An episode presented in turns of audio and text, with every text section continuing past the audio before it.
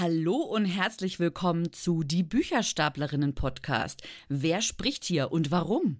Ein Hallo auch von mir. Ich bin Antje, Antje Tomforde. Ich bin Buchbloggerin. Ich lese gerne Bücher. Ich schreibe gerne über Bücher und ich stapel gerne Bücher. Mein Name ist Valerie Wagner. Ich bin Bloggerin, Podcasterin und freie Journalistin und ich lese gerne und vor allen Dingen lasse ich mir gerne Bücher empfehlen, die ich dann stapeln kann. Herzlich willkommen zum Die Bücherstaplerinnen Podcast mit Antje Tomforde und mir, Valerie Wagner. Viel Spaß beim Hören.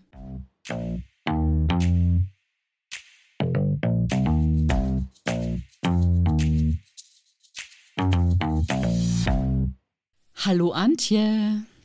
Hallo Valerie und hallo liebe Hörerinnen und Hörer. Ja, herzlich willkommen zu einer neuen Folge Die Bücherstaplerinnen Podcast. Und Antje, schön, dass du wieder da bist. Ja, ich freue mich auch. Ich war ja weit weg und leider haben wir uns nicht getroffen. Nee, die Antje war nämlich auf der Frankfurter Buchmesse und ähm, ich konnte leider nicht. Bei mir kam leider das Leben dazwischen. Aber wir haben uns was überlegt, dass wir trotz, wir hatten ursprünglich eigentlich geplant, das darf man ja erzählen, dass wir vor Ort mal so einen Podcast aufnehmen, so einen Live-Podcast, also live im Sinne von, wir sitzen uns gegenüber und sprechen über Bücher. Ähm, aber wir haben es anders gelöst und ich, ich finde eigentlich ganz gut, oder? Ja, finde ich auch. Und äh, da sind wir natürlich auch nachher auf eure Rückmeldung gespannt. Also Handy, Smartphone hat ja mittlerweile, hat man ja irgendwie immer am Mann oder an der Frau. Und ich habe mir dann noch mein Lavalier-Mikro mitgenommen und habe ein paar Stimmen eingefangen auf der Frankfurter Buchmesse von Menschen, die ich da getroffen habe. Genau, und wir haben quasi, das ist so ein gebauter Beitrag, ähm, da wird es auch noch mal eine Making-of-Folge in meinem Podcast dazu geben, so viel darf ich schon mal verraten, ähm, und haben quasi waren miteinander verbunden über WhatsApp-Sprachnachricht. Und wie wir da gestartet sind, da hören wir jetzt mal rein.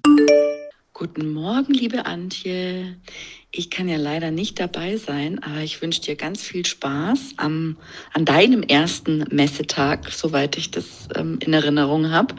Und bin gespannt auf deine Sprachnachrichten.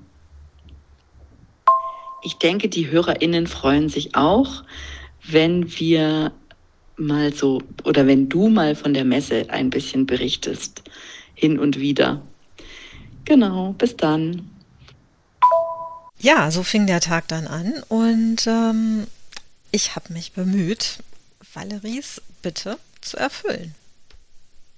Da hören wir auch mal rein.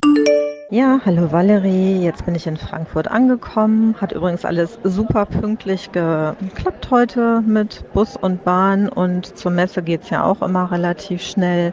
Das erste, was ich mir angeguckt habe, beziehungsweise was mir die liebe Bloggerbetreuerin vom Diogenes Verlag vorgestellt hat, waren die Bücher, die jetzt kommen werden. Und da gibt es für dich eine große Überraschung. Wird einen neuen Band von Almen geben, von Martin Sutter. Ich könnte mir vorstellen, dass du dich freust. Okay, bis später. Ja, Valerie, freust du dich denn? Sehr. Also ich bin da ja fast ausgeflippt. Ähm, und äh, durch, durch die Wohnung gejumpt, weil äh, das ist natürlich äh, klasse, wenn der Lieblingsautor endlich wieder eine Almenreihe und dann auch noch mit, dieser, mit diesem tollen Protagonisten. Wir hatten es ja davon. Ich glaube, es war unsere wievielte Folge mit Sutter? Alles über Sutter? Jetzt sieben oder acht? ich bin nicht sicher. Aber wir verlinken die Folge in den Show Notes. Ja, Genau, das machen wir. Und das Coole ist, es ist nicht nur Almen, sondern es ist auch Herr Weinfeld dabei. Also, das, das wird eine mega coole Sache für ähm, alle, die sowohl Almen als auch Herrn Weinfeld lieben. Und ähm, ja, das wird eine, ich glaube, ein richtig nettes Buch. Also ihr könnt das Ganze auch schon auf der Website vom Diogenes Verlag sehen und ja, ich glaube, da werden sich einige von euch freuen. Gehe ich jetzt einfach mal von aus. weil Almen und äh, Weinfeld ist ja schon eine richtig coole Geschichte. Das Ganze erscheint am 20. März 2024, pünktlich zur Buchmesse in Leipzig, sage ich jetzt mal. Ja, ich freue mich da auf jeden Fall schon drauf. Das ist ja klasse. Und äh, aber was meinst du mit Almen und Weinfeld? Also ist es eine Kombination in einem Buch oder ist es einmal kommt Almen zurück und Weinfeld kommt auch zurück? Die beiden treffen sich. Natürlich in einer Bar. Ja, ist klar. Aber mehr möchte ich jetzt gar nicht erzählen, Valerie, denn so ein bisschen Spannung können wir ja bis zum nächsten Jahr noch aufrechterhalten. Ich denke mal, da wird bestimmt einiges demnächst noch gespoilert werden auf den sozialen Kanälen des Diogenes Verlags und freuen wir uns doch einfach, dass da was Neues kommt. Ja, also ich freue mich auf jeden Fall, wenn das dann nächstes Jahr, ähm, wenn ich es dann nächstes Jahr erstehen kann in der Buchhandlung meines Vertrauens. Aber du hast ja auch noch andere Menschen getroffen, die du vors Mikrofon gezerrt hast. Unter anderem Christine Eigenroth. Willst du mal kurz sagen, wer das ist und dann hören wir mal ins Gespräch rein. Genau, das ist Christine Eigenbrot. Ähm, oh, die hat das Buch, das ist mir die ganze Zeit passiert, ähm, also kurz Nini, ähm, die hat auch ein Buch geschrieben, Klimabewusst und glücklich, einfach bessere Entscheidungen treffen für uns und die Umwelt. Und mit der bin ich so ein bisschen über die Buchmesse geschlendert, weil sie auch bei der Klimabuchmesse engagiert ist. Und wir haben mal so geguckt, was es so an Klimabüchern gibt. Und dann war sie auch so nett, noch ein bisschen was von ihren Eindrücken zur Messe zu sagen. Hallo Valerie, ich bin heute Nachmittag nicht alleine auf der Frankfurter Buchmesse, sondern ich habe noch Christine Eigenroth getroffen. Die ist auch bei der Klimabuchmesse aktiv und hat auch noch ein Buch geschrieben. Dazu erzählt sie gleich auch noch was. Aber jetzt erstmal, Nini, was hat dir denn heute am besten gefallen? Ach, insgesamt die ganze Atmosphäre, die Stimmung. Ähm, ich bin ja super gerne von Büchern umgeben und da ist so eine Buchmesse einfach irgendwie perfekt. Und wir waren ja noch bei diesen Bloggerinnen-Treffen, einfach andere Leute kennenlernen, ein bisschen in Austausch kommen, über Bücher sprechen, einfach neue Bücher anfassen, sehen, die neuesten Erscheinungen. Das war einfach insgesamt gelungener Nachmittag. Ja, das fand ich auch. Da kann ich nur zustimmen. Und magst du noch ein bisschen was zu deinem eigenen Buch erzählen? Ja, gern. Ähm, das heißt, klimabewusst und glücklich, einfach bessere Entscheidungen treffen.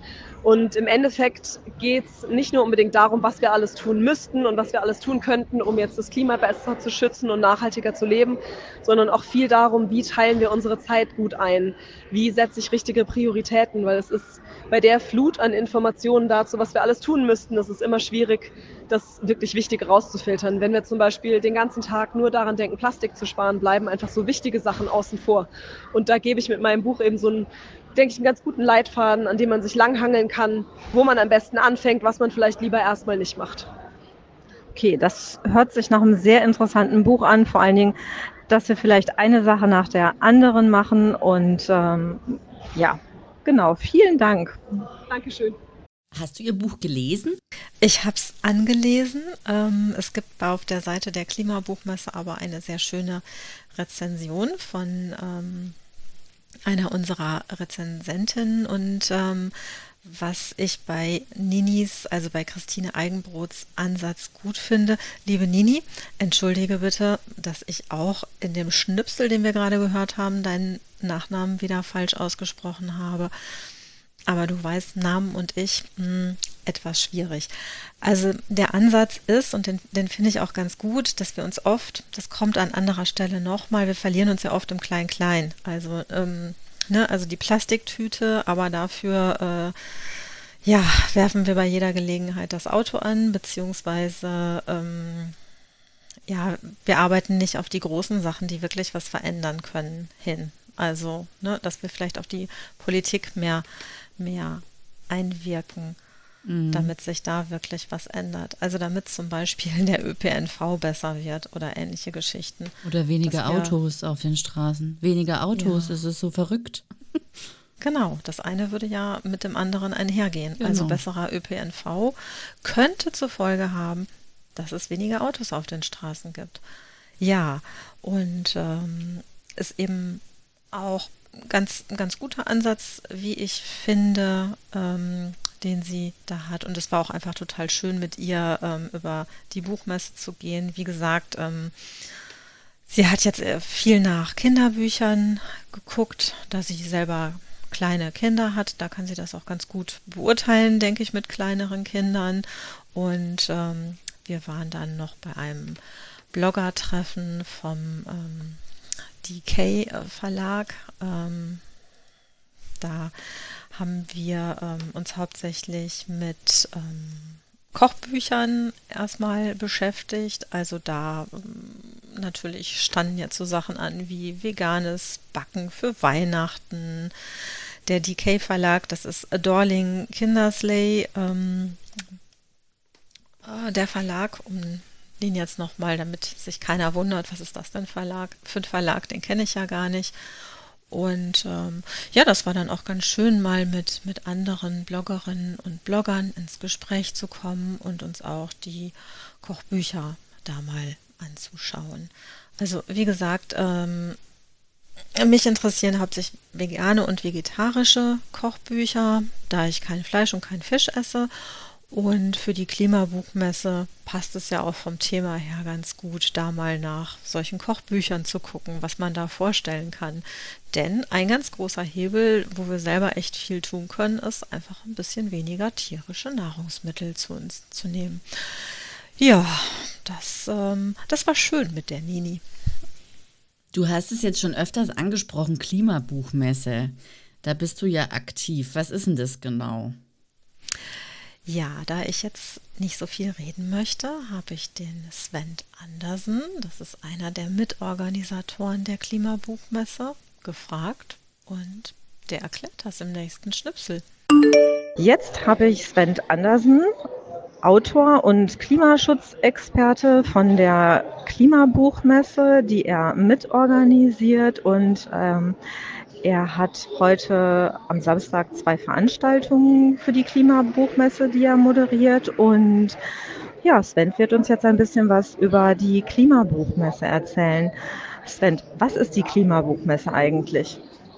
Hallo, ähm, die Klimabuchmesse ist ein Forum, das wir bieten, um Bücher, die, bei denen es um Klimaschutz und Klimawandel geht, diesen wichtigen gesellschaftlichen Themen, ein Forum zu bieten, wo neben dem Geschäft äh, des Buchhandels auch das Thema im Vordergrund steht, damit Autorinnen und Autoren das möglich, die Möglichkeit haben, vorzustellen, was in ihren Geschichten wirklich vor sich geht, damit interessante Diskussionen passieren zwischen verschiedenen äh, Geschichten, verschiedenen Sichtweisen.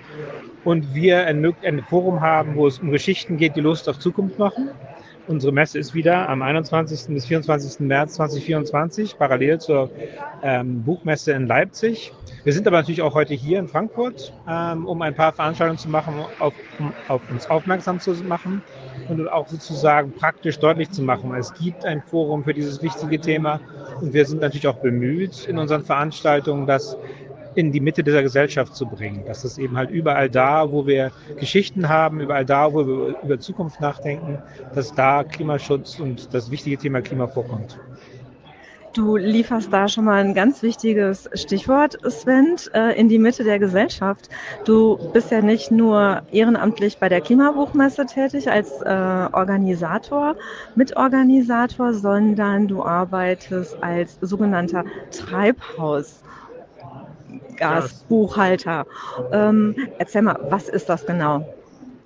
Das stimmt, genau. Ich habe auch noch einen anderen Hut auf. Ich bin Treibhausgasbuchhalter und auch leite ein Unternehmen, eine Agentur, eine gemeinnützige Agentur für Treibhausgasbuchhaltung. Und wir machen das schon seit 2009. Ähm, bieten wir an die Quantifizierung von Treibhausgasen unabhängig und standardbasiert. Die Grundlage davon ist, dass wenn ich mich mit so einem, mit einem wichtigen Thema beschäftige, dass ich auch in der Lage bin, mich evidenzbasiert zu orientieren. Das heißt, dass ich eben Maßnahmen durchführe, die Treibhausgase reduzieren und nicht nur hoffe, dass sie Treibhausgas reduzieren, sondern vor allen Dingen in einem öffentlichen Zusammenhang ist es ja wichtig, dass ich weiß wirklich, was Treibhausgase reduziert. Und natürlich auch, dass ich weiß, wo die meisten Treibhausgase äh, emittiert werden. Wenn ich eben halt ein Unternehmen führe, wenn ich eine, eine Stadt leite, wenn ich ähm, mich engagiere, dann ist es eben halt äh, für die evidenzbasierte Orientierung wichtig zu wissen, ähm, wo Treibhausgase ähm, emittiert werden. Idealerweise weiß ich auch, wo die meisten emittiert werden und darauf konzentriere ich mich. Das heißt, durch unsere Arbeit, durch unsere eher neutrale Quantifizierungsarbeit erlauben wir ähm, Organisationen und Menschen, die aktiv werden möchten, sich evidenzbasiert so effektiv wie möglich aufzustellen. Und da sehen wir sozusagen unsere Aufgabe, die wir mit dieser Orientierung ausführen. Das hört sich auch total spannend an, denn ich glaube, ja, ganz viele sind immer noch mit der Plastiktüte, sie einzusparen, unterwegs. Aber Sven, was ist denn so in deinen Augen das Wichtigste, was getan werden kann? Nicht nur von uns Einzelnen, sondern ganz wichtig auch Politik, Unternehmen. Was können Unternehmen tun, um einfach zu zeigen, hey, wir sind dabei, wir machen mit, um den, ähm, die CO2-Emissionen runterzubekommen? Ja, ähm, wir, wie ich gesagt habe, wir bieten halt diese Orientierung. Ähm, und wenn ich mir eben halt die Treibhausgase angucke, dann auf nationaler Ebene sind 80 Prozent der Treibhausgase haben mit Energie zu tun, also mit irgendwie mit der Erzeugung von Energie in irgendeiner Form. Das heißt also Energie, Strom, Wärme oder Energie für Transport. Und äh, das ist ja eben auch äh, die Grundlage von Klimaschutz, dass ich eben ermögliche, dass ich immer noch Energie habe, die aber dann treibhausgasärmer ist. Und wenn ich eben jetzt mir überlege, wie handle ich in so einem Zusammenhang, egal ob ich jetzt eine Stadt oder ein Land oder ein Unternehmen bin, dann heißt das, dass ich eben treibhausgasärmer werden muss. Das heißt, auf einer nationalen Ebene gibt es idealerweise eine Treibhausgasintensitätsregelung, genauso wie wir ordnungspolitisch eben halt Regelungen für Wasser zum Beispiel haben, wie viele Bakterien da drin sein dürfen oder wie schnell ein Stuhl brennen darf für den Brandschutz. Genauso ist es vollkommen möglich, auch eine Treibhausgasintensitätsregelung zu haben, um eben halt Energie ähm, moralisch vertretbarer zu machen, weil eine Energie, die treibhausgasintensiv ist, zum Beispiel Kohlestrom, tötet Menschen. Wenn ich halt ähm, ein Unternehmen leite, dann muss ich eben auch ein Verständnis dafür entwickeln, wo meine größten Treibhausgase sind und was meine treibhausgasintensivsten Aktivitäten sind. Ähm, wenn ich zum Beispiel einen Hochofen betreibe oder, oder auch Töpferware brenne, dann brauche ich eben halt diese Aktivität von Energie. Ich brauche Hitze, aber ich muss dann eben halt irgendwie einen Weg finden, den diese Hitze oder diese Energie treibhausgasärmer zu machen. Das kann ich eventuell machen, dass ich eben halt Elektrifizierung mache und dann in erneuerbare Energie investiere. Aber das wäre eben halt der Fokus. Ob ich jetzt in meiner Kantine ähm, vegetarische Gerichte anbiete. Das ist eine gute Idee. Weniger Fleisch zu essen reduziert Treibhausgase. Aber ähm, für einen Industrieprozess ist es oder auch für einen, äh, einen, Herstellungsprozess ist es wahrscheinlich wichtiger, die Gesamtbilanz anzugucken und das nach einer DIN-Norm zu tun und daraus festzustellen, wo die meisten Treibhausgase ähm, produziert werden und mich dann daran auch in meinen Investitionen zu fokussieren.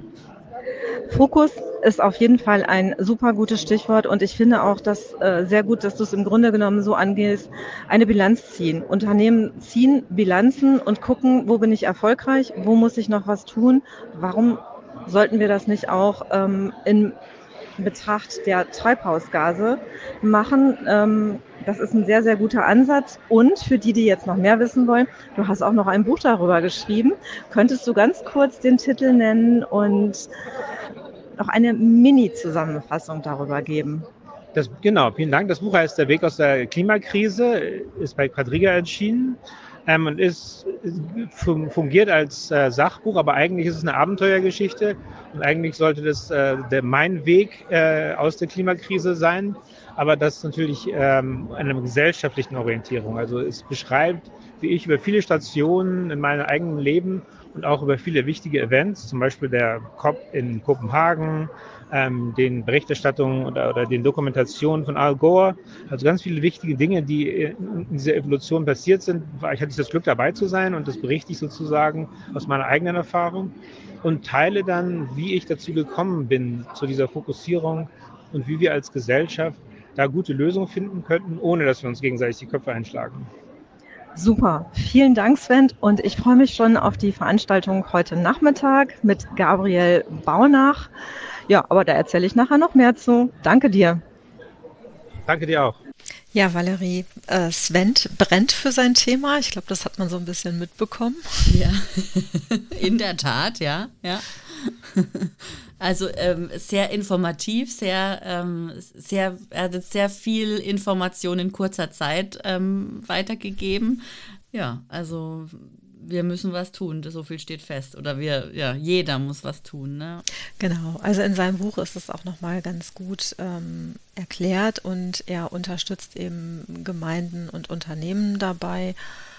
Und ähm, ja, ich finde jetzt auch nochmal diese, diese Seite von ihm, dass er es jetzt nicht nur aus privater Sicht sieht, sondern auch wirklich nochmal so diese ähm, Ansicht was jede Gemeinde im Grunde genommen tun kann und wie Unternehmen da was tun können, dass er in dieser Ansicht berät. Also der hat schon echt Ahnung von, von der ganzen Materie und ist da ähm, mit einer großen Expertise versehen. Mhm. Ja, genau. Also das, das Thema äh, Klimabuch war natürlich durch diese beiden Veranstaltungen für mich jetzt sehr viel auf der Messe. Aber ich habe auch noch andere getroffen.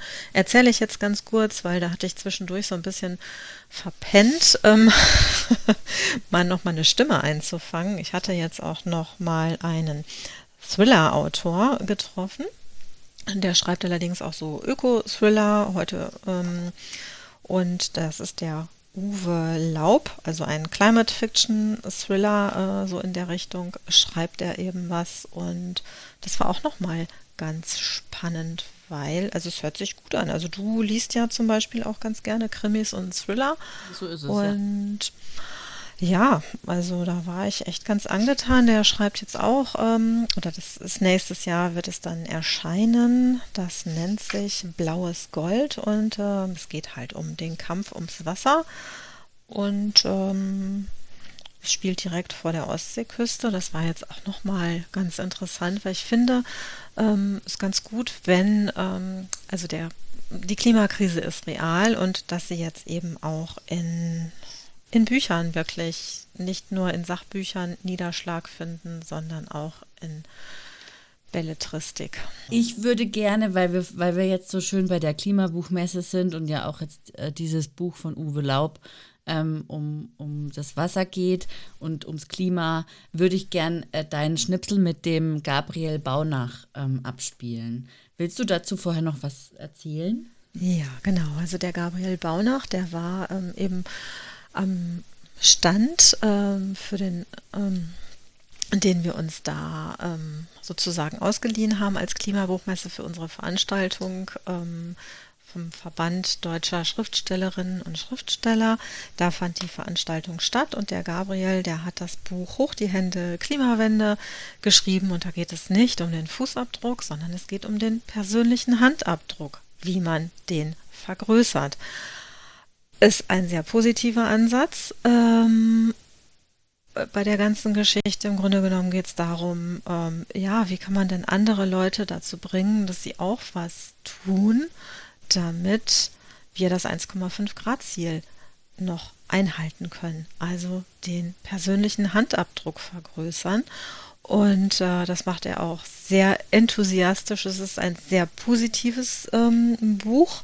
Der Ansatz ist total gut und im Grunde genommen ist das, was die Klimabuchmesse, die Menschen, die bei der Klimabuchmesse sind, was die machen, die vergrößern ihren Handabdruck damit, weil sie versuchen, Menschen für schöne Geschichten in der Zukunft, für ein lebenswertes Leben in der Zukunft zu begeistern. Ja, lass uns doch mal reinhören, was der Gabriel da so sagt.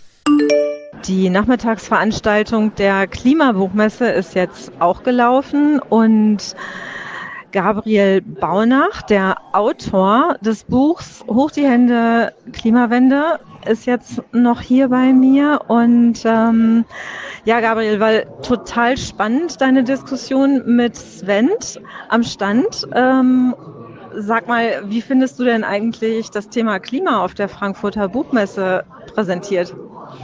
Ehrlich gesagt, zu wenig. Ich bin ein bisschen erstaunt, fast schon erschreckt, dass das Thema nur so ein kleines Nebenthema unter vielen hier auf der Frankfurter Buchmesse ist. Also außer, dass ich gestern hier Dirk Steffens rumlaufen sehen habe und heute Sven Plöger, habe ich ehrlich gesagt von dem Thema nicht viel mitbekommen, außer an dem Stand der Klimabuchmesse hier. Ja, das deckt sich ein bisschen mit meinem Eindruck und auch mit dem Eindruck von Sven, was ja wirklich total schade ist, denn das Thema äh, Klima ist hochaktuell und viele der aktuellen Konflikte, die wir jetzt haben, basieren halt einfach auch darauf, hängen damit zusammen und äh, es ist super wichtig. Du hast ja ein ganz positives Buch geschrieben. Es geht darum, was wir alle tun können und stellst da drin das Konzept des Handabdrucks vor. Möchtest du einfach mal ganz kurz in a nutshell sagen, worum geht es in deinem Buch? Ja, wir haben ja, äh, glaube ich, mittlerweile alle erkannt, dass es größere Schritte braucht, um den Klimaschutz wirklich voranzubringen und dass wir da nur mit kleinen Ökotipps aller Licht ausschalten und Müll trennen äh, nicht wirklich vorankommen und da auch an Grenzen stoßen bei unserem CO2-Fußabdruck. Das heißt, im Buch, wie du schon gesagt hast, stelle ich eben das neue und auch positivere, motivierendere Konzept zum Handeln vor, nämlich die Vergrößerung des eigenen Handabdrucks. Und das geht am besten gemeinsam mit Menschen, indem man Strukturen verändert in seinem unmittelbaren Umfeld, sodass klimafreundliches nachhaltiges Verhalten für möglichst viele Menschen einfacher wird, günstiger wird oder auch sozial attraktiver wird. Also die Frage beim Handabdruck ist, wie kann ich zum Multiplikator für klimafreundliches Verhalten werden, anstatt nur bei meinem individuellen Verbrauch und Konsum anzusetzen? Ja, ähm, super. Also ich habe das Buch schon gelesen und äh, ich kann echt nur sagen, das sind richtig gute Tipps dabei. Ähm, ja, wie man im Grunde genommen auch wirklich persönlich ins Tun kommt und gleichzeitig auch andere noch dabei animiert, ohne die ganze Zeit mit dem Zeigefinger herumzulaufen oder das Verzichtsnarrativ zu bedienen. Denn ja, Klimaschutz kann einfach auch Spaß machen. Vielen, vielen Dank, Gabriel, dass du dir die Zeit genommen hast. War schön mit dir zu quatschen. Ja, ebenfalls. Danke für die Einladung und viel Erfolg auch mit dem Podcast-Projekt. Dankeschön. Ja, prima. Sympathischer Kerl. Ja, absolut. Also ähm, und er hat auch recht, also das Thema Klima war echt unterrepräsentiert auf der Frankfurter Buchmesse. Das muss ich jetzt so bei allem Überschwank sagen, äh, dass ich da war. Wo es einmal Thema war, war bei einer Podiumsdiskussion zu Sustainable Finance. Das äh, war am Stand der ähm, oder auf der Bühne der Haufe Group äh, fand das Ganze statt. Da war unter anderem auch die Vorständin und Vorstandssprecherin der GLS Bank, Eisel Osmar Noglu. Und das war schon sehr, sehr interessant, dass es da auch diskutiert wird, im Grunde genommen, ja, was wir mit unserem Geld machen können und inwieweit Geld bzw. Kredite mit Bedingungen ähm, die die ähm, anderen Banken zum Beispiel stellen können, wenn sie jetzt einem äh, Stromhersteller äh, einen Kredit gewähren für irgendwas, dass sie da schon sagen, ja, äh, machen wir, aber vielleicht das Ganze auch an, an Bedingungen knöpfen, dass man sich immer mehr den Vereinbarungen von Paris nähert um ähm, eben die CO2-Emissionen runterzubekommen. Und letztendlich heißt es auch, dass man Wirtschaftszweige somit ähm, zukunftssicher macht.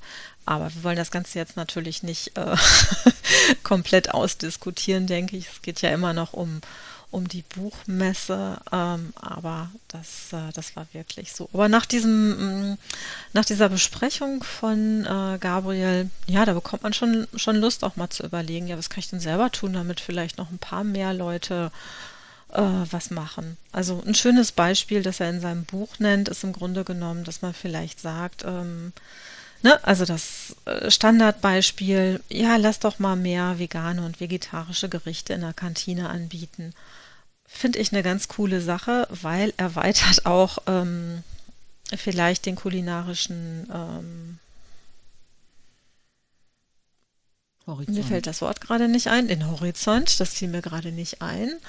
Ähm Und ähm, ja, es heißt ja auch nicht so, ihr müsst jetzt alle das essen, sondern einfach nur mal, ja, probier doch mal. Ne? Also eher so ähm, nicht dieses, was der Bauer nicht kennt, ist da nicht, sondern was der Bauer nicht kennt. Das probiert er halt mal, finde ich irgendwie einen viel positiveren Ansatz und da kann man dann vielleicht auch mehr Leute davon überzeugen, ähm, es einfach mal auszuprobieren. Also, ne, da ist ja, hat ja auch nichts mit Verzicht zu tun, sondern es hat was mit Horizont erweitern zu tun, mit Lernen, finde ich einen sehr, sehr schönen, sehr positiven Ansatz. Genau. Ja, also deine, deine Messe stand ja schon so sehr im, oder nicht so sehr, sondern deine Messe stand im Grunde, dein Messebesuch stand im Grunde im Zeichen des Klimas. ähm, du warst mit der Klimabuchmesse unterwegs, hast dich mit vielen Leuten unterhalten und ich habe in Erinnerung, am, an, an deinem am Vormittag war eine Veranstaltung und da hast du ein äh, kurzes Gespräch geführt mit Maike Braun. Willst du da mal kurz erzählen, wer das ist und ähm, worum es da genau ging?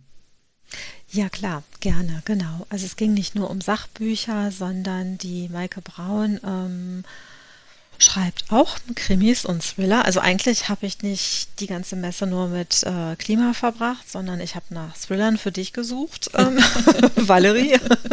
Sehr und gut. Ähm, die hat ähm, einen Krimi geschrieben, der heißt Portugiesische Abrechnung. Und ähm, ja, das Ganze spielt eben in, in Portugal, aber ist eben in einem Setting gesetzt, wo äh, das Klima auch Thema ist. Ne? Also es ist Urlaub, so ein bisschen Urlaubsstimmung, aber gleichzeitig auch ist das Klima, der Klimawandel, die Klimakrise Thema und ähm, ist eine ganz, ganz gute Kommunikation. Äh, nicht Kommunikation, Kombination. Sie kommuniziert das natürlich auch gut in ihrem, in ihrem Roman. Aber ich würde sagen, lassen wir sie selber ein bisschen was erzählen. Hallo Valerie, es ist Samstag, mein zweiter Tag auf der Frankfurter Buchmesse.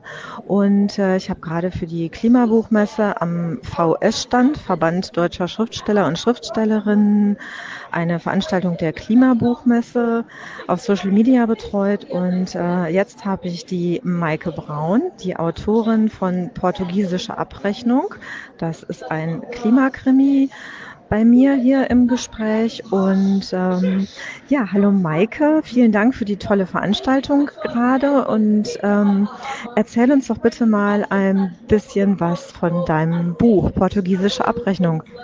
Ja, äh, vielen Dank äh, hier erstmal für das, äh, dass du mich hier befragst.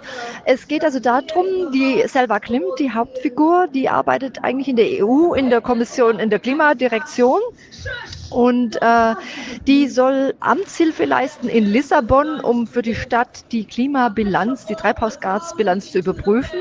So, geht dort für drei Monate hin und freut sich also auf Sonne, Strand, Vanilletörtchen, was man sich eben so erhofft von Portugal. Und leider wird es nicht so, weil ähm, der Chef, der Direktor der Klima-Umweltbehörde in Lissabon wird also tot aufgefunden. Und mit der Bilanz stimmt etwas ganz und gar nicht. Und zwar ist es nicht so, dass die Zahlen Zahlen geschönt wurden, wie zu erwarten, sondern sie wurde extra schlecht gerechnet. Das heißt, eigentlich steht die Stadt besser da, als es die Zahlen hergeben. Und sie versucht jetzt herauszufinden, warum und was hat der Mord an dem Direktor damit zu tun, hat es was damit zu tun. Und so entspannt sich dann die Geschichte. Dankeschön, Maike. Das hört sich total spannend an. Und ähm, Du bist ja auch recht engagiert im Klimaschutz und ähm, beschäftigst dich jetzt auch mit Treibhausgasbilanzen selber noch intensiver. Erzählst du auch noch ein bisschen darüber? Ja, also die Inspiration davon kam wirklich vom, äh, vom Sven, als ich sein Buch gelesen habe. Und dann habe ich mir auch, auch so, einen, so einen kleinen Online-Kurs gemacht, um das besser zu verstehen. Und habe dann auch geguckt, na, wie sieht denn Hamburg aus? Und äh, dann im Vergleich, wie sieht Lissabon aus? Also ähm, ich bin natürlich keine Expertin da drin, aber ich wollte einfach ein bisschen mehr wissen, wie funktioniert das, was ist da drin, wie sehen die einzelnen Städte aus. Das kann man alles nachgucken online, wo die eigene Stadt steht und was sie im Programm hat. Und das finde ich schon einfach mal einen guten Ansatzpunkt, um sich selber schlau zu machen. Ja, finde ich auch total super, Maike, dass du es im Grunde genommen schaffst, mit äh, einem Roman das Thema Klimaschutz, Klimakrise ein bisschen mehr in die Mitte der Gesellschaft zu rücken. Und man sieht, du beschäftigst dich total damit. Und ähm, vielen Dank, dass du Zeit hattest. Und ich wünsche dir noch eine ganz tolle Buchmesse. Alles klar, ich danke euch, dass ich hier über mein Buch erzählen konnte. Ja, ja prima. Sensationell. Hört sich spannend an, auf jeden Fall. Ja, auf jeden Fall. Also ähm, das ist bestimmt ein, ein, ein guter Krimi, ähm, den man mal so weglesen kann, glaube ich. Sehr genau. schön. Und dann hast du mich ja ein bisschen überrascht mit einem, einem Kurzinterview auf Englisch. da war ich mal ja. kurz irritiert. Erzähl mal, wen, wo und wen hast du da getroffen und wo und worum geht's? Ja, also es gibt von ähm, Penn, ähm, das ist ja auch eine ähm, Vereinigung ähm, von Menschen, die schreiben. Da gibt es die, das Writers in Exile Programm und da habe ich Stella Nianzi äh, interviewt. Die, man hat es vielleicht so gehört, als ich die Maike interviewt hatte, hatte sie gerade ähm, eine Lesung ihrer Gedichte und äh, die Stella, die, äh, das ist eine Anthropologin aus Uganda, die äh, 2017 ins Gefängnis kam in Uganda, weil sie den ähm, ugandischen Präsidenten, im Grunde genommen den Diktator, äh, kritisiert hat in einem ihrer Gedichte. Und ähm, sie ist jetzt seit, ich glaube, 2021 oder 2022 im, im Exil und lebt im Moment in in Deutschland und gehört zu den Stipendiaten dieses äh, Writers in Exile Programms. Und äh, ich fand es einfach nochmal ganz spannend, nochmal eine andere Stimme zu hören und auch nochmal vielleicht so als Anregung, dass Freiheit nicht heißt, dass man 180 auf der Autobahn fahren darf, sondern dass Freiheit heißt und was eine Demokratie, was das für ein Geschenk ist, dass wir nämlich in Deutschland sagen dürfen, was wir denken, ohne dass wir ins Gefängnis dafür kommen, dass wir diese wahnsinnige Freiheit haben. Ja, hören wir doch einfach mal da rein. Also für mich war das sehr berührend, mit ihr zu sprechen. Hi, my name is Stella Nyanzi. I'm uh, an exiled Ugandan writer who's currently a scholarship holder of Writers in Exile program of Penn, Germany. I am a poet. I was arrested in 2017 for writing a poem about my president. I was arrested again in 2018 and convicted to 18 months in prison because I wrote a birthday poem to the president of Uganda who did not like the poem. And it's wonderful to live in Germany where poets and writers and authors and journalists and academics are free to produce knowledge about any topic and people are free.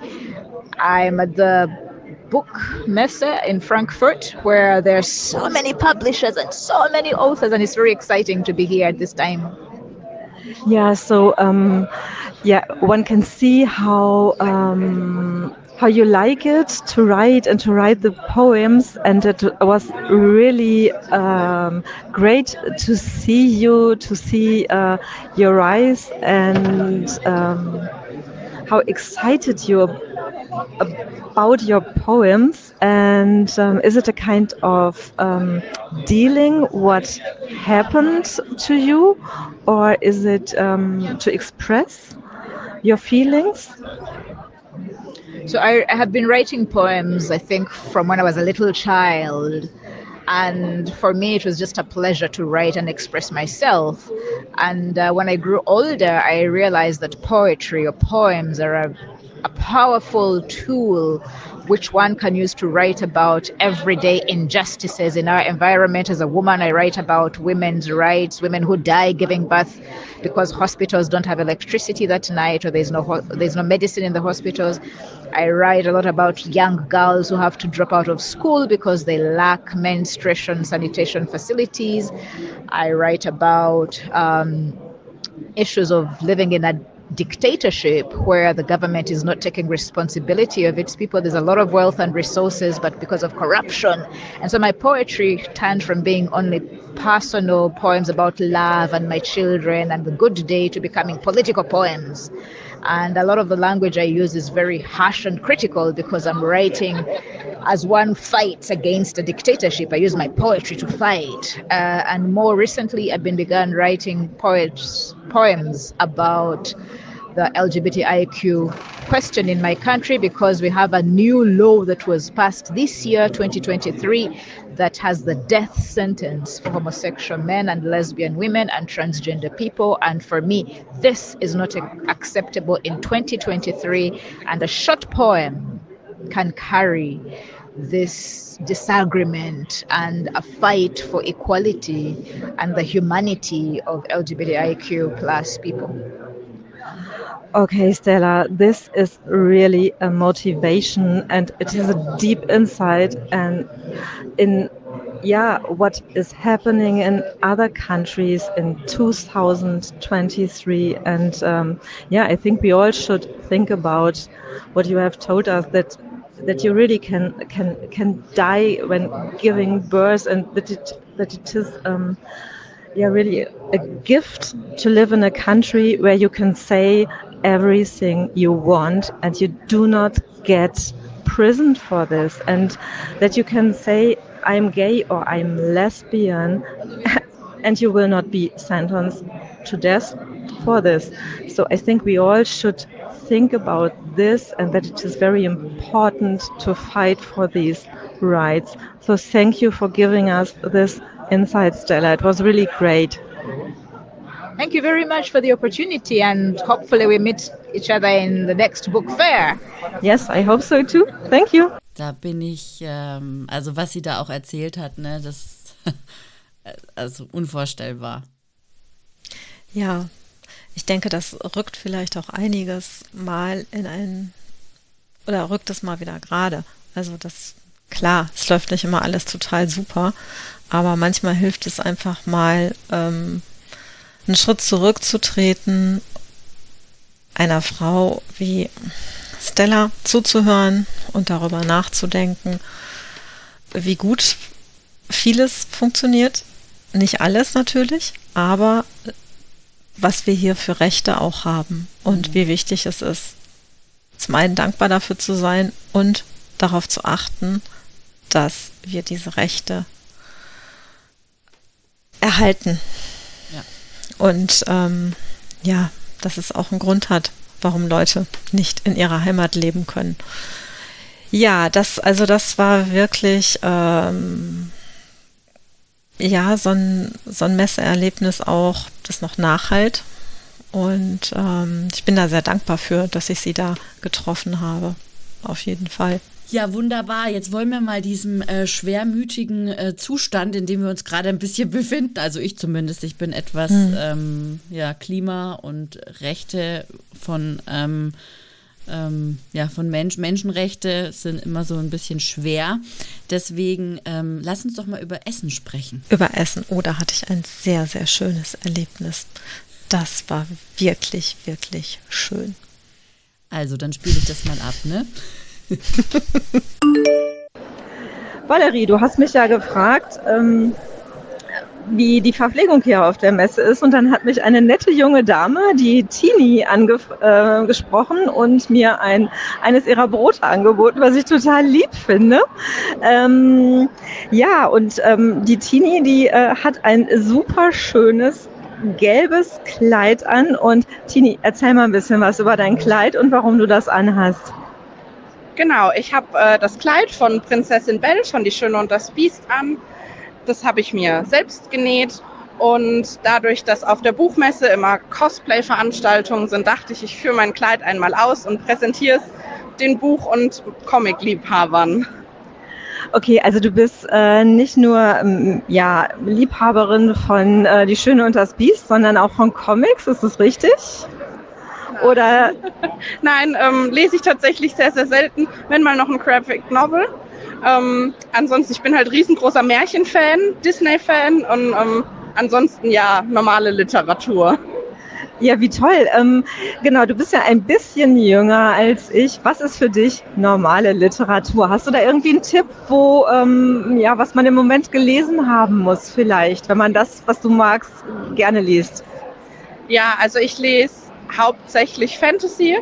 Im Moment lese ich ähm, die Ravenhall Academy, die ist gerade, das ist gerade der zweite Teil erschienen beim Carlsen Verlag und ähm, kann ich sehr empfehlen, hat ganz gemütliche Herbstvibes, geht um Hexen und ähm, ist ein schönes Buch.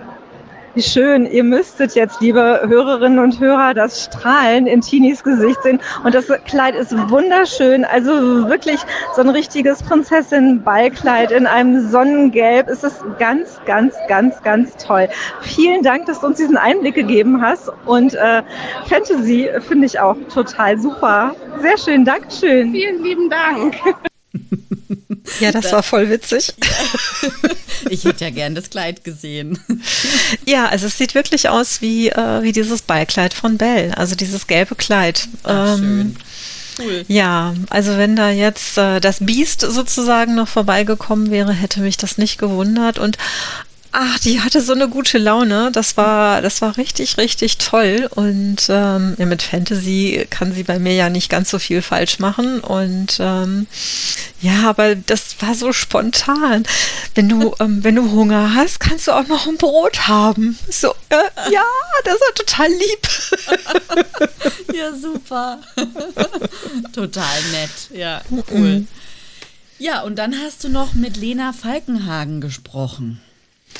Genau, die war am, natürlich war sie am Stand, am Stand vom Verband deutscher Schriftstellerinnen und Schriftsteller und ähm, ich dachte, das würde vielleicht auch einige interessieren, was denn so ein Verband so macht. So, Valerie, ähm, ich bin immer noch am VS-Stand, ähm, dem Verband Deutscher Schriftstellerinnen und Schriftsteller.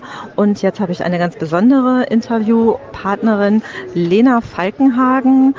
Und erstmal herzlich willkommen, Lena. Und ähm, stell dich bitte kurz vor und erzähl uns ein bisschen was über den Verband. Ja, hallo. Mein Name ist Lena Falkenhagen. Ich bin die Bundesvorsitzende des Verbands Deutscher SchriftstellerInnen. Wir sind in Verdi organisiert und sind im Endeffekt ein Berufsverband für Autorinnen und Autoren. Äh, jeder, der äh, nicht im Sach- und Fachbuchbereich veröffentlicht ist, also Belletristik, Lyrik, Drehbuch, äh, Poetry Slam, solche Dinge, Games wie ich, ich schreibe Bücher und Games, ähm, kann bei uns organisiert werden, kann bei uns beitreten, kann sich bei uns engagieren oder auch nur die Leute unterstützen, die sich engagieren. Und was machen wir? Wir ähm, sind im Endeffekt der Verband in Deutschland, der sich für die äh, Honorare von äh, Schriftstellerinnen und Schriftstellern einsetzt. Das heißt, dass wir bessere Lebensbedingungen haben, bessere Publikationsbedingungen haben, dass wir ähm, vielleicht sowas wie gemeinsame Vergütungsregeln haben, dass es also eine Art Mindestlohn gibt für Bücher. Ähm, wir wirken in die Politik hinein, wenn es ums Urheberrecht geht oder wenn es um künstliche Intelligenz, generative künstliche Intelligenz geht. Da machen wir im Augenblick viel zu. Und dann gibt es eben auch immer wieder äh, Dinge und kleine Organisationen, die sich aus uns heraus gründen, wie zum Beispiel Writers for Future und auch die Klimabuchmesse, die im Endeffekt ja von meinem Stellvertreter Sven J. Olsson mitgegründet worden ist. Ähm, was wir ganz großartig finden, dass sich Leute im Bereich äh, Bücher und Nachhaltigkeit engagieren wollen. Ja, da hast du absolut recht, dass du jetzt zum einen auch nochmal die Erklärung mitgeliefert hast, wie die Klimabuchmesse entstanden ist und ähm, was das für eine Zusammenarbeit ist. Und wirklich, ich glaube, die meisten von uns stellen sich vor, oh, Autor, da verdienst du ja ganz viel. Leider ist es so, dass die meisten Autoren und Autorinnen noch andere Sachen nebenbei machen müssen. Also die sitzen nicht den ganzen Tag im Bademantel am Laptop und ähm, trinken Kaffee und schreiben dabei den nächsten Roman, sondern ja, jeder muss noch was anderes machen, oder Lena?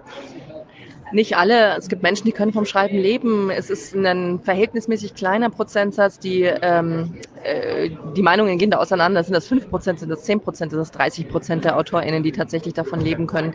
Ich halte die hohen Zahlen eher für mm, nicht ganz zutreffend.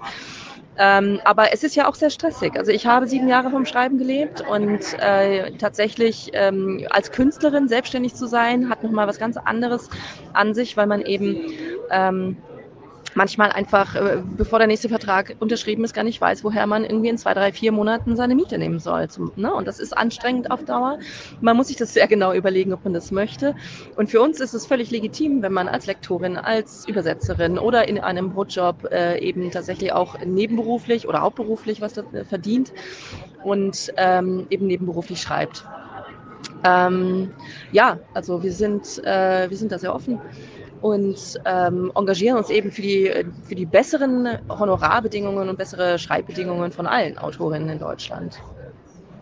Danke, das äh, finde ich total gut, sagte ich ja schon, dass das wirklich gemacht wird und ähm, es ist wichtig, dass das auch immer mehr in, in die Köpfe kommt dass es zum einen wirklich äh, eine sehr anstrengende und arbeitsintensive Arbeit ist, die auch gut entlohnt werden sollte und einfach muss, damit ihr auch Zeit zum Schreiben habt. Lena, Schreiben ist ein gutes Stichwort. Dein Thema hast du gerade schon gesagt, unter anderem Games. Magst du ein bisschen was zu erzählen? Vielleicht hast du auch was in der Pipeline? Ja, ähm, wir haben tollerweise dieses Jahr mit Paint Bucket Games äh, den Deutschen Computerspielepreis für unser letztes Spiel bekommen. Das nennt sich Beholder 3. Und Beholder 3 ist eine schwarze Satire in einem totalitären Staat. Man spielt einen Hausmeister, der seine Nachbarn bespitzelt und verpfeift, damit er überleben kann in diesem totalitären Staat. Und es ist schon ein sehr gruseliges Thema. Es ist ein sogenanntes Serious Game, also ein ernsthaftes Computerspiel mit einer ernsthaften Thematik. Es macht aber trotzdem, wie ich finde, sau viel Spaß, es zu spielen. Und ähm, im Augenblick machen wir, äh, ich habe mitgearbeitet, ähm, auch am nächsten Paint Bucket Game Spiel, das heißt The Darkest Files und äh, dreht sich um die ähm, Staatsanwaltschaftsabteilung von Fritz Bauer nach dem Zweiten Weltkrieg äh, die eben äh, Verbrechen aus der Nazizeit, die nicht geahndet worden sind, aufarbeitet, die auch geduldet worden sind von der Politik, von den Staatsanwälten, von der Polizei, weil die ja alle ein bisschen Dreck am Stecken hatte. Und er hat halt ein ganz junges Team an Staatsanwälten aufgebaut, ähm, die unbefleckt waren von den Nazi-Verbrechen, um das möglich zu machen. Ähm, ansonsten habe ich zuletzt 2020 und 2021 in einem kleinen Writers-Team unter Pseudonym zwei Hörbuchserien bei Audible Originals geschrieben. Das Pseudonym ist JC Falconer und die Hörbücher heißen Das Rabenmädchen und die Rabenkönigin. Das ist Fantasy. Ähm, hat mir sehr viel Spaß gemacht. Und äh, ja, früher habe ich historische Romane und Fantasy geschrieben und ab nächstem Jahr schreibe ich auch wieder Fantastisches, die Simjala-Saga. Das ist eine Fortsetzung von Bernhard Hennens Filiasson-Kampagne, Filiasson-Saga bei Pieper. Ja, vielen Dank, dass du ähm, diesen Einblick gegeben hast in ähm, ja, Serious Games. Das ist nochmal eine, eine ganz andere Sache, um Geschichte aufzuarbeiten. Wusste ich bis gerade noch nicht. Also wieder was gelernt und finde ich eine total coole Idee. Und äh, ja, Fantasy-Freunde werden sich jetzt äh, freuen, äh, dass du wieder was geplant hast. Ich bedanke mich sehr für deine Zeit. Ich danke dir. Ja, war auch klasse, das zu hören, was es alles gibt und wer da alles schreibt. Klar, ja. Games müssen ja auch geschrieben werden. Ja, und ähm, was man da so alles machen kann, äh, finde ich schon echt ganz spannend. Also das äh, das wusste ich zum Beispiel nicht. Ja. Hast du denn, ähm, willst du noch mal so einmal zusammenfassen, wie so, mit welchem Eindruck du ähm, von der Buchmesse bist? Also ich meine, wir haben eine Sprachnachricht davon, aber vielleicht möchtest du es einfach live im Podcast direkt kundtun. Ja, das ist gut. Ähm, auf jeden Fall. Ähm, ja, also ich fand es äh, total gut auf der Buchmesse. Also ähm, jetzt, ich man hat zwar den Eindruck, dass ich da hauptsächlich für die Klimabuchmesse unterwegs gewesen bin, aber ähm, ich meine, das mit Nini äh, Kochbücher angucken äh, zum Beispiel oder Kinderbücher angucken und einfach quatschen, das war total schön. Dann war noch eine gute Freundin von mir, die war auch in Frankfurt, mit der bin ich dann abends noch weggegangen und am nächsten Tag immer in den Pausen zwischen den Veranstaltungen haben wir uns getroffen wir waren bei Reklam und äh, das war ganz witzig. Da habe ich für meine ältere Tochter, die hatte jetzt gerade Wojciech ähm, in der Schule gelesen. Das gibt es auch in junger Sprache. Da hat sie nur gesagt, äh, sie wird es ganz cool finden, wenn Reklam einfach all diese Bücher, also die ganzen Klassiker, äh, in Jugendsprache übersetzen würde. Also ähm, das haben wir auch gelesen. Wir haben uns echt kringelig gelacht. Sehr gelungene Geschichte. Und ähm, ja, ich habe einige tolle Bücher entdeckt, die ich lesen möchte. Auch ähm, einfach mal ein paar Romane sind dabei und zwei wunderschöne Bücher über London und Paris ähm, beim Midas Verlag entdeckt. Also da bekommt man gleich Lust, ähm, in diese beiden Städte zu reisen. Ja, ein paar schöne Kochbücher habe ich entdeckt noch. Und ähm, hast du die nur entdeckt oder hast du die auch mitgenommen? Ja, jetzt sage ich dir mal was. Achtung, ich habe kein einziges Buch für mich selber gekauft.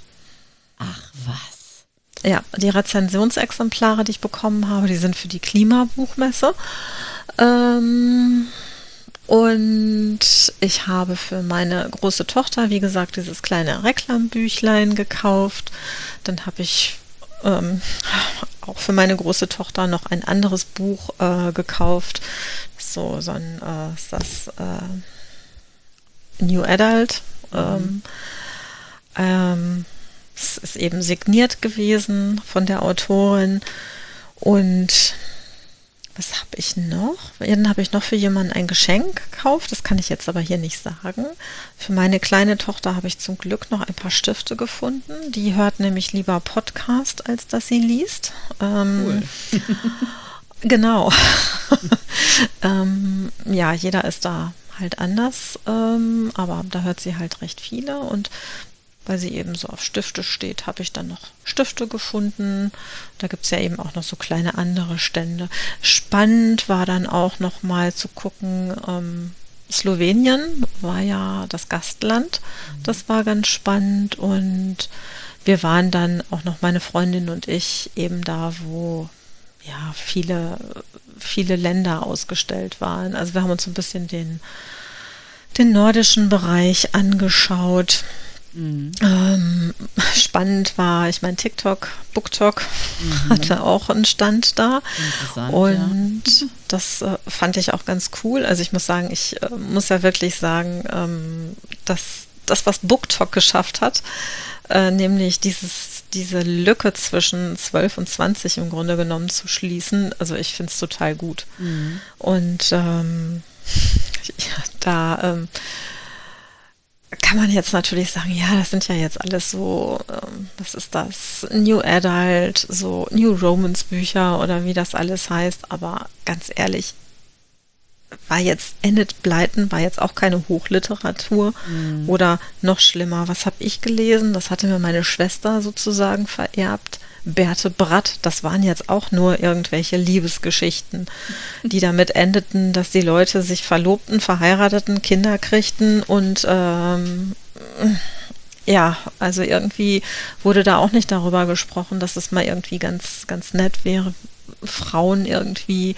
zu fördern, dass sie eine Karriere machen können oder sonst irgendwie was. Also ich finde es einfach cool, ja. dass es dadurch anders ist und dass die ähm, junge Generation hat eben eine ganz andere Art auch darüber zu sprechen. Das fand ich im Zug so niedlich. Also ich fand es jetzt niedlich.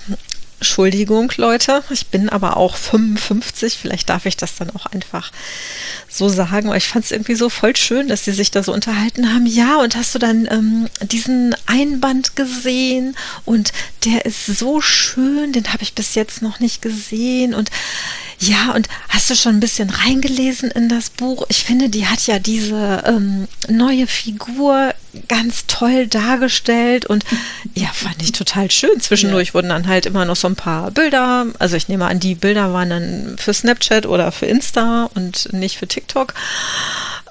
Ja, fand ich aber irgendwie gut. Also ich meine, junge Leute reden über Bücher und empfehlen sie sich. Nichts anderes machen wir. Hier Genau, so ist es. Jetzt hast du vorhin angesprochen, Gastland ist, war Slowenien, hast du gesagt, ne? Mhm, Und genau. es war ja auch die 75. Buchmesse. Genau. Und ähm, ja, vielleicht das einfach nur so als Information für alle, die es nicht wissen, ja, diese Frankfurter Buchmesse gibt es seit 1949 und die Antje und ich, wir haben im Vorgespräch darüber gesprochen, Gehen wir drauf ein, gehen wir nicht drauf ein und so weiter und so fort. Wir haben uns darauf geeinigt, dass wir eine eigene Folge dazu machen. Nämlich, Antje, Was wollen wir in dieser separaten Folge zeigen oder, oder ja ähm, besprechen? Wie kann man Bücher präsentieren? Also Buchmessen sind natürlich für ein Fachpublikum, aber auch an den beiden Wochenendtagen beziehungsweise ab Freitagmittags ist das bei der Frankfurter Buchmesse, dass da alle aufs Messegelände können und eben nicht nur das Fachpublikum. Dann gibt es noch so die Lesung. Ähm, was passiert in so einem Literaturhaus? Gibt es ja sehr schöne in Berlin, in Hamburg, in Dortmund gibt es auch eins und in vielen, vielen anderen Städten. Wie kann man Bücher präsentieren? Sind es so Lesungen, Lesereisen? Ja, über solche Sachen wollen wir sprechen. Literaturtage gibt es ja auch. Genau, vielleicht also, habt ihr ja auch Empfehlungen, dann könnt ihr euch genau. gerne melden. Ihr könnt uns immer eine Sprachnachricht über Enker schicken auch oder ähm, uns einfach eine E-Mail senden an die Bücherstaplerinnen at gmail.com oder an Antje und mich auf Social Media per Direktnachricht, wie ihr mögt. Genau. Genau, das wäre schön. Und was auch schön wäre, wenn du selber, also eine von den Hörerinnen und Hörern, auch auf der Buchmesse gewesen seid in Frankfurt. Vielleicht habt ihr ja auch Lust, ähm, eine Nachricht zu hinterlassen, was euer schönstes Erlebnis auf der Frankfurter Buchmesse war eine hervorragende Überleitung. Ich habe nämlich noch zwei ähm, Bekannte befragt. Äh, einmal die Vera, mit der ich auch schon ein paar Podcasts aufgenommen habe. Ähm, die war nämlich auch auf der Buchmesse, auch am Samstag. Und ähm, da spiele ich mal ab, was die mir auch als Sp äh, Sprachnachricht gesendet hat. Hallo Valerie, ich melde mich von der Buchmesse. Du hast gefragt, warum ich eigentlich hier bin und was ich mir davon erhoffe. Ähm, ja, ganz einfach. Als Autorin hofft man natürlich immer, so ein bisschen Kontakt zur Buchwelt zu bekommen und die Buchwelt ein bisschen besser zu verstehen. Bei mir ist es so, ich war letztes Jahr zum ersten Mal hier, hatte den äh, Agenturvertrag frisch in der Tasche. Dieses Jahr bin ich hier und habe schon einen Verlagsvertrag in der Tasche. Und wenn alles gut geht, komme ich nächstes Jahr hierher und finde hoffentlich meinen Debütroman in einem der Regale. Außerdem ist das hier ein tolles Netzwerktreffen.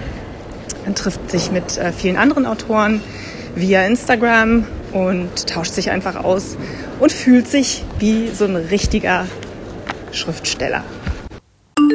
Ähm, das war mein erstes Mal in Frankfurt auf der Messe als Fachbesucherin. Tatsächlich war ich vorher immer nur privat dort gewesen äh, am Wochenende und diesmal wollte ich mir einfach anschauen, was es denn für Vernetzungsmöglichkeiten gibt unter der Woche, wie sich die Messe unterscheidet ähm, von den Publikumstagen und der Unterschied der ist schon wie Tag und Nacht.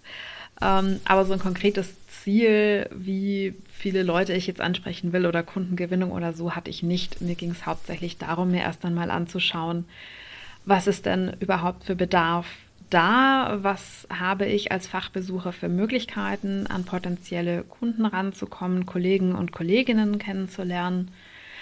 Das war jetzt letztendlich auch ähm, das, was am erfolgreichsten funktioniert hat. Genau, da, dazu muss man wissen, dass die Elke ähm, Übersetzerin, professionelle Übersetzerin und Lektorin ist. Und ähm, da hat sie auch noch mal so ein, ein Learning ähm, geäußert. Das spiele ich auch gerade noch mal ab ich hatte so einen ganz äh, bunten Mix aus Terminen. Ich war bei ein paar Veranstaltungen, ähm, wo ich selbst mitgearbeitet hatte. Ich war bei einigen Veranstaltungen, die mich vom Thema her einfach interessiert haben. Und zwischendrin habe ich mich hauptsächlich einfach mit Kollegen und Kolleginnen verabredet gehabt, die ich zum Teil auch schon seit mehreren Jahren äh, kenne, aber halt immer nur online oder mal am Telefon und die ich einfach wirklich noch nie persönlich getroffen hatte. Und das war wahnsinnig toll. Also jetzt endlich einfach mal ähm, der, der Stimme und dem Namen auch ein, ein Gesicht und ein Auftreten zuordnen zu können, das war total großartig. Das hat riesig Spaß gemacht. Und ja, jetzt bin ich am Eindrücke verarbeiten und am Überlegen, wie ich das nächstes Jahr ein bisschen strategischer und noch ein bisschen effizienter angehen kann. Ja, da hat die Elke recht. Ich habe mir auch schon überlegt, dass ich das im nächsten Jahr ein bisschen strategischer angehen möchte und mir auf jeden Fall nicht nur den Freitagvormittag als Fachbesucherin Zeit nehmen möchte, sondern vielleicht auch schon am Donnerstag komplett. Denn ähm, ich hätte gerne noch ein bisschen mehr Vernetzungsgespräche geführt mit anderen Bloggerinnen und Bloggern. Ich hätte gerne mit einigen Verlagen, da hätte ich gerne noch ein bisschen länger verweilt, ohne dass man ähm, diese Riesenschlangen hatte. Mit einigen Menschen dort gerne gesprochen, mich so ein bisschen mehr in die Bücher reingegraben. Aber Valerie, was ich auch auf jeden Fall nächstes Jahr sehr, sehr cool finden würde, wenn du dann auch dabei bist. Ich werde darauf hinarbeiten, dass das klappt. genau. Sehr schön. Ja, ja, das war die Frankfurter Buchmesse 2023. Und ähm, ja, ich fand's, ich fand's gut, weil ich lange nicht da war auf der Buchmesse und schön, dass ihr so lange zugehört habt und ich freue mich schon auf eure Messe-Highlights, wenn ihr was dazu schreiben mögt. Genau. Und wohin können Sie denn schreiben, wenn Sie dich erreichen wollen, Antje? Wenn Sie mich erreichen wollen, können Sie an kontakt das-buchzuhause.de schreiben oder ihr könnt mir auch eine DM bei LinkedIn schreiben oder auf Mastodon oder natürlich auf meinem Instagram-Kanal. Das Buch zu Hause, ja. Mich findet man auf valerie-wagner.de. Ähm, dort gibt es ein Kontaktformular, das man ausfüllen kann und dann geht das direkt in mein Postfach oder auch gerne auf Instagram oder LinkedIn. Und wer schon dort ist, gerne auch über Blue Sky. Da bin ich auch hin und wieder aktiv. Wunderbar, Antje. Dann? Dann sage ich wie immer Dankeschön. Danke euch, dass ihr zugehört habt und danke dir, Valerie. Du hast das ja auch alles äh, geschnitten und zusammengeschnipselt und ja, Dankeschön. Ja, gerne. Bis bald, Antje. Okay, ciao. Tschüss.